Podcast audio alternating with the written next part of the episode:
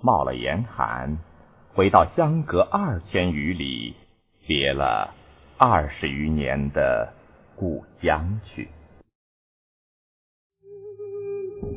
时候既然是深冬，渐近故乡时，天气又阴晦了。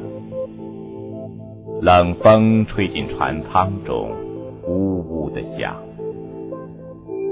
从棚隙向外一望，苍黄的天底下，远近横着几个萧索的荒村，没有一些活气。我的心禁不住悲凉起来了。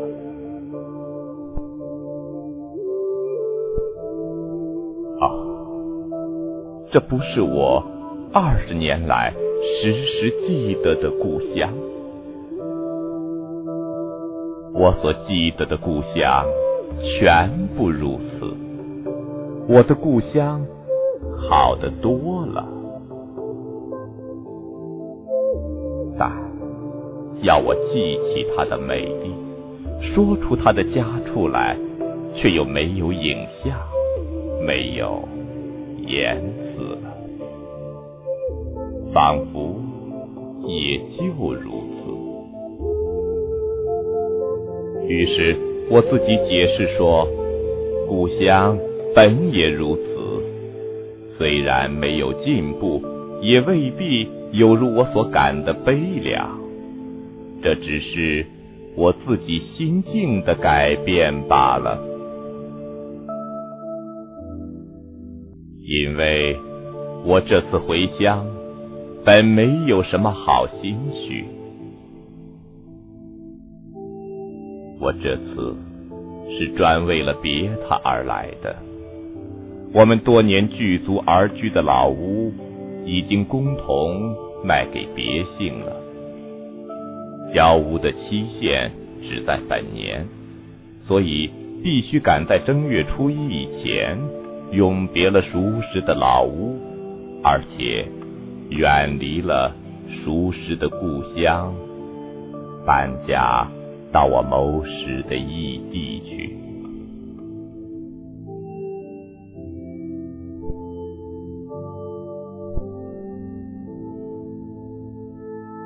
第二日清早晨，我到了我家的门口了。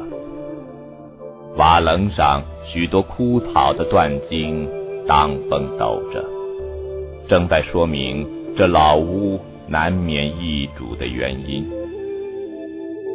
几房的本家大约已经搬走了，所以很寂静。我到了自家的房外，我的母亲。早已迎着出来了，接着便飞出了八岁的侄儿红儿。我的母亲很高兴，但也藏着许多凄凉的神情，叫我坐下歇息、喝茶，且不谈搬家的事儿。红儿没有见过我，远远的。对面站着，只是看。但我们终于谈到搬家的事。我说，外间的寓居已经租定了，又买了几件家具。此外，需将家里所有的木器卖去，再去增添。母亲也说好，而且。行李也略已齐集，木器不便搬运的也小半卖去了，只是收不起钱来。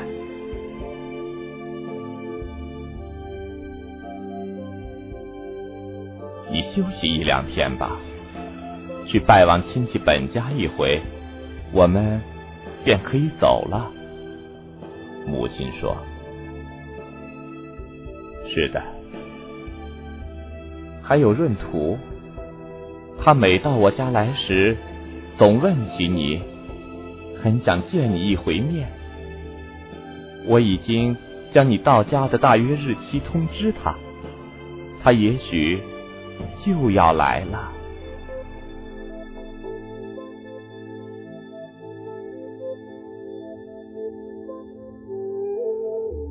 这时，我的脑里忽然闪出一幅神异的图画来：深蓝的天空中挂着一轮金黄的圆月，下面是海边的沙地，都种了一望无际的碧绿的西瓜。期间有一个十一二岁的少年，项戴银圈，手捏一柄钢叉，像一匹茶紧闭的刺去。那茶却将身一扭，反从他的胯下逃走了。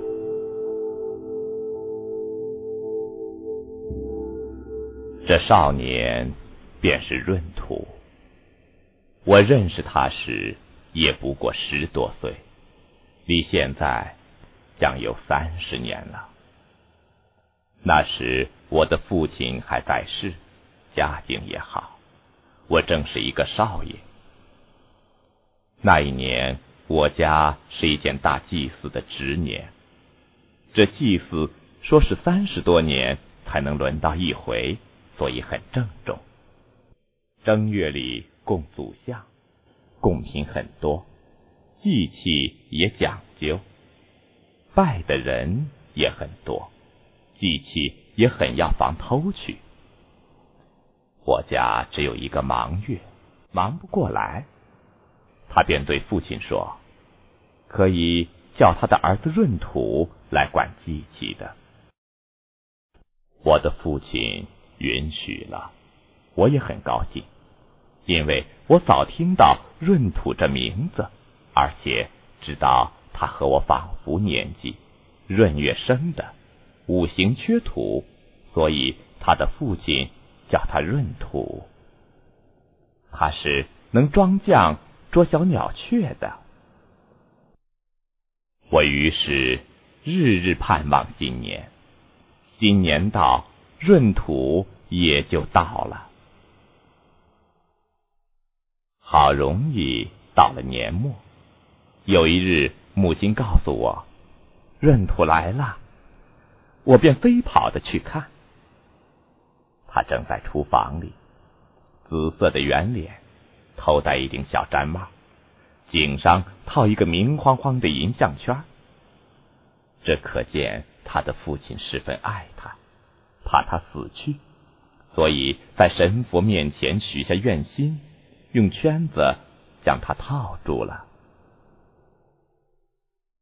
他见人很怕羞。只是不怕我，没有旁人的时候，便和我说话。于是不到半日，我们便熟识了。我们那时候不知道谈些什么，只记得闰土很高兴，说是上城之后见了许多没有见过的东西。第二日。我便要他捕鸟，他说：“这不能，需大雪下了才好。我们沙地上下了雪，我扫出一块空地来，用短棒支起一个大竹匾，撒下鼻骨，看鸟雀来吃时，我远远的将附在棒上的绳子纸一拉，那鸟雀就罩在竹匾下了。什么都有，稻鸡、角鸡、蘑菇、蓝贝。”我于是又很盼望下雪。闰土又对我说：“现在太冷，你夏天到我们这里来，我们日里到海边捡贝壳去，红的绿的都有，鬼见怕也有，观音手也有。晚上我和爹管西瓜去，你也去。管贼吗？不是，走路的人口渴了，摘一个瓜吃。”我们这里是不算偷的，要管的是獾猪、刺猬、茶。月亮底下，你听，啦啦的响了，茶在咬瓜了，你便捏了胡叉，轻轻的走去。我那时并不知道这所谓茶的是怎么一件东西，便是现在也没有知道，只是无端的觉得状如小狗而很凶猛。它不咬人吗？有胡叉呢，走到了，看见茶了，你便刺。这畜生很伶俐，倒向你奔来，反从胯下窜了。它的皮毛是油一般的滑。我素不知道天下有这许多新鲜事。海边有如许五色的贝壳，西瓜有这样危险的经历。我先前单知道他在水果店里出卖罢了。我们沙地里潮汛要来的时候，就有许多跳鱼儿，只是跳，都有青蛙似的两个脚。啊闰土的心里有无穷无尽的稀奇的事，都是我往常的朋友所不知道的。他们不知道的一些事。闰土在海边时，他们都和我一样，只看见院子里高墙上的四角的天空。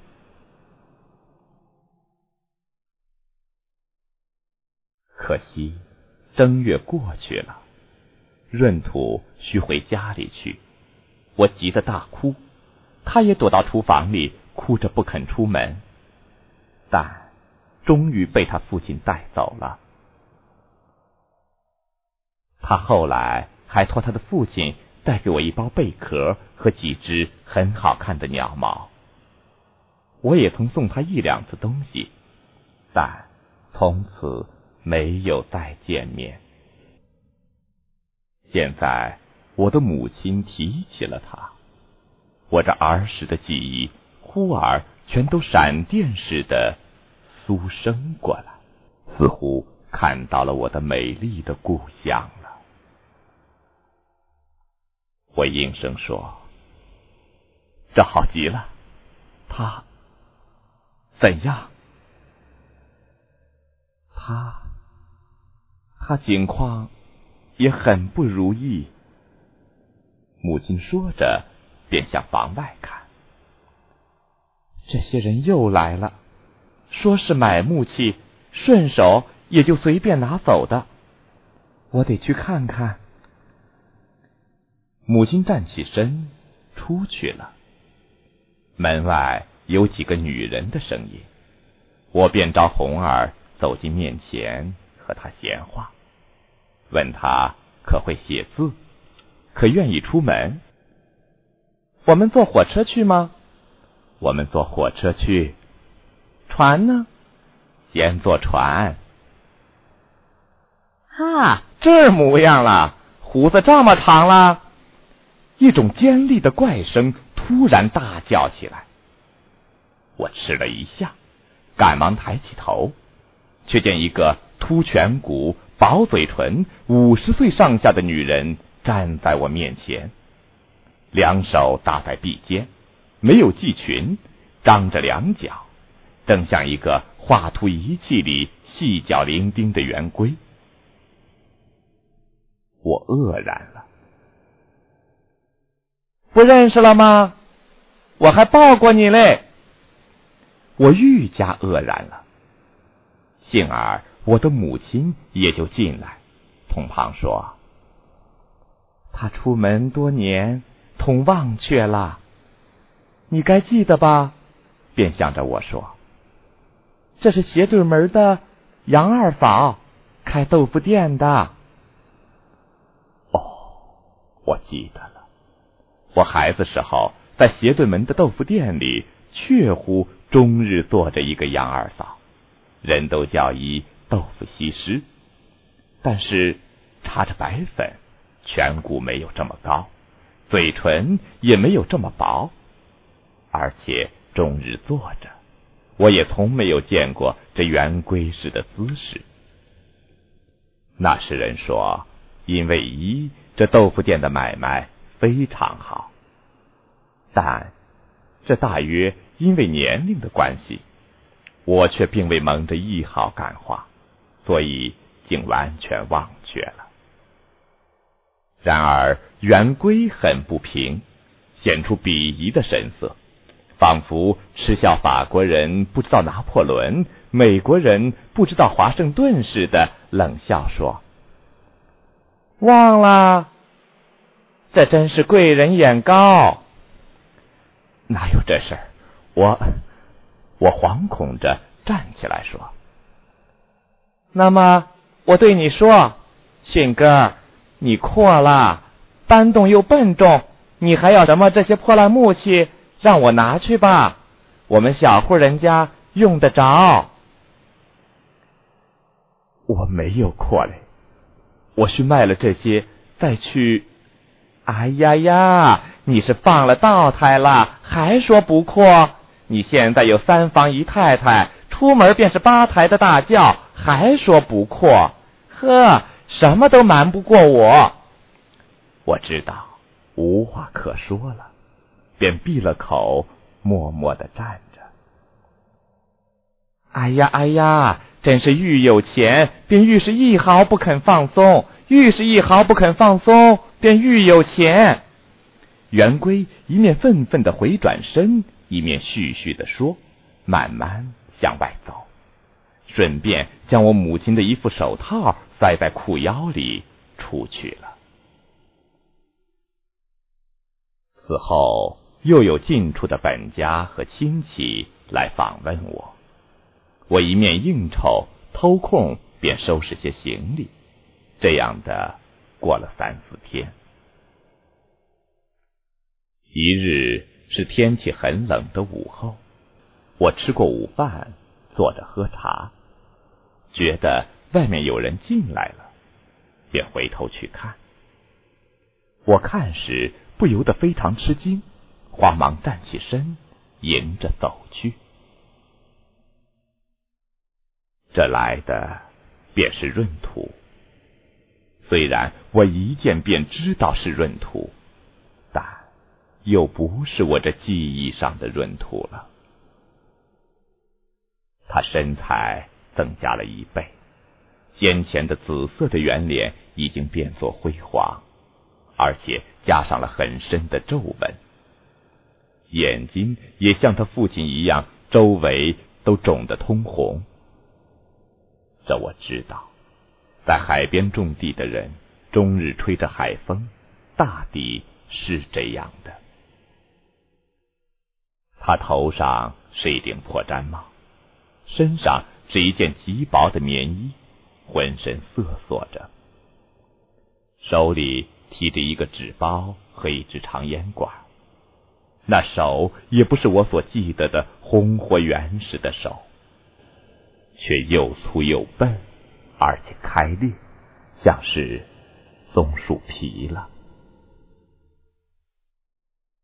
我这时很兴奋，但不知道怎么说才好，只是说：“啊，闰土哥，你来了。”我接着便有许多话想要连珠一般涌出：脚鸡、跳鱼儿、贝壳、茶。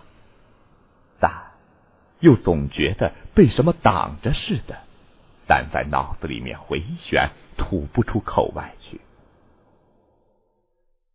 他站住了，脸上现出欢喜和凄凉的神情，动着嘴唇，却没有作声。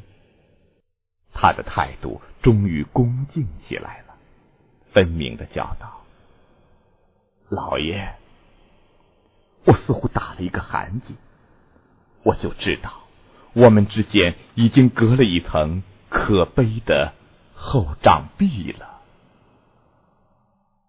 我也说不出话。他回过头去说：“水生，给老爷磕头。”便拖出躲在背后的孩子来。这正是一个念年前的闰土，只是黄瘦些，颈子上没有银圈罢了。这是第五个孩子，没有见过世面，躲躲闪闪。母亲和红儿下楼来了，他们大约也听到了声音。老太太。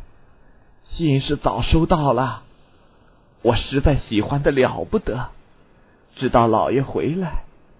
闰土说：“啊，你怎的这样客气起来？你们先前不是哥弟称呼吗？还是照旧训哥？”母亲高兴地说：“哎呀，老太太真是，这成什么规矩？那时是孩子，不懂事儿。”闰土说着，又叫水生上来打工。那孩子却害羞，紧紧的只贴在他背后。他就是水生吗？第五个。都是生人，怕生也难怪的。还是红儿和他去走走。母亲说。红儿听得这话，便来找水生，水生却松松爽爽同他一路出去了。母亲叫闰土坐，他迟疑了一会，终于就了座，将长烟管靠在桌边。递过纸包来说：“冬天没有什么东西了，这一点干青豆倒是自家晒在那里的，请老爷。”我问问他的近况，他只是摇头。非常难，第六个孩子也会帮忙了，却总是吃不够。又不太平，什么地方都要钱，没有定规，收成又坏，种出东西来挑去卖，总得捐几回钱，折了本儿，不去卖，又只能烂掉。他只是摇头，脸上虽然刻着许多皱纹，却全然不动。仿佛石像一般，他大约只是觉得苦，却又形容不出。沉默了片时，便拿起烟管来，默默的吸烟了。母亲问他，知道他的家里事务忙，明天便得回去，又没有吃过午饭。便叫他自己到厨下炒饭吃去。他出去了，母亲和我都叹息他的境况：多子、饥荒、瞌睡、兵、匪、官身，都苦得他像一个木偶人了。母亲对我说：“凡是不必搬走的东西。”仅可以送他，可以听他自己去拣择。下午，他捡好了几件东西：两条长桌、四个椅子、一副香炉和烛台、一杆台秤。他又要所有的草灰，在我们启程的时候，他用船来载去。夜间，我们又谈些闲天，都是无关紧要的话。第二天早晨，他就领了水生回去了。又过了九日，是我们启程的日期。闰土早晨便到了，水生没有同来，却只带着一个五岁的女儿管船只。我们终日很忙碌，再没有谈天的功夫。来客也不少，有送行的，有拿东西的，有送行兼拿东西的。待到傍晚，我们上船的时候，这老屋里的所有破旧大小粗细东西，已经一扫而空了。我们的船向前走，两岸的青山在黄昏中都装成了深黛颜色，连着退向船后梢去。红儿和我靠着船窗，同看外面模糊的风景。他忽然问道：“大伯，我们什么时候回来？”“回来？你怎么还没有走，就想回来了？”“可是水生约我到他家玩去嘞。”他睁着大的黑眼睛。痴痴的想，我和母亲也都有些惘然，于是又提起闰土来。母亲说：“那豆腐西施的杨二嫂，自从我家收拾行李以来，本是每日必到的。前天已在灰堆里掏出十多个碗碟来，议论之后。”便定说是闰土埋着的，他可以在运灰的时候一起返回家里去。杨二嫂发现了这件事，自己很以为功，便拿了那狗气沙飞也似的跑了。亏一装着这么高底的小脚，竟跑得这样快。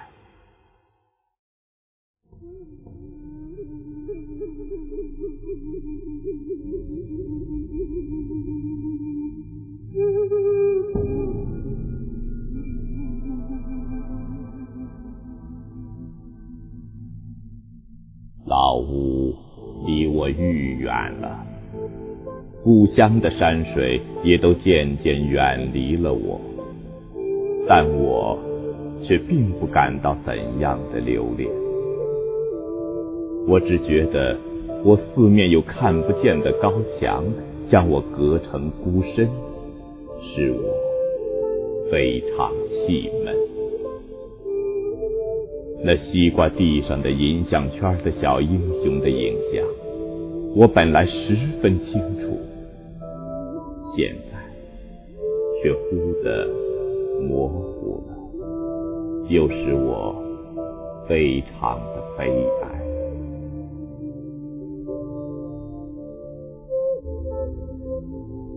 母亲和红儿都睡着了，我躺着。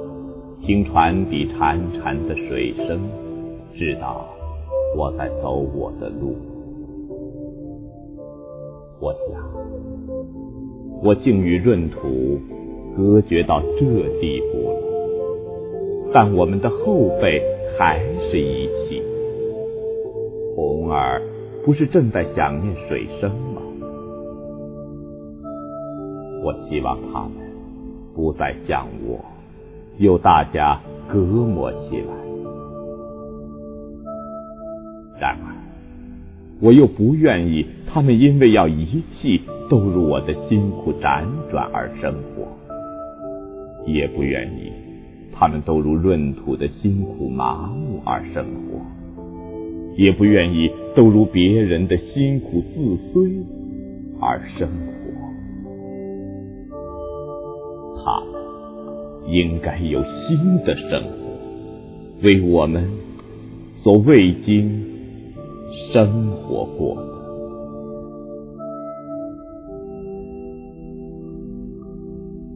我想到希望，忽然害怕起来了。闰土要香炉和烛台的时候，我还暗地里笑他，以为他总是崇拜偶像，什么时候都不忘却。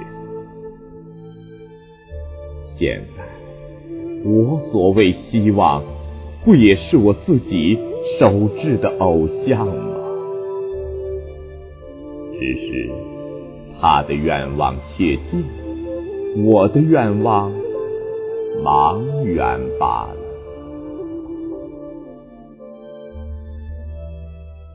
我在朦胧中，眼前展开一片海边碧绿的沙地来。上面深蓝的天空中挂着一轮金黄的圆月，我想，希望是本无所谓有、无所谓无的。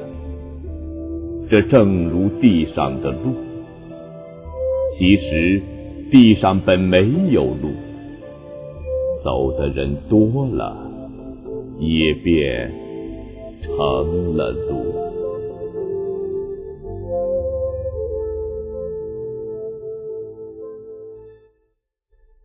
一九二一年一月。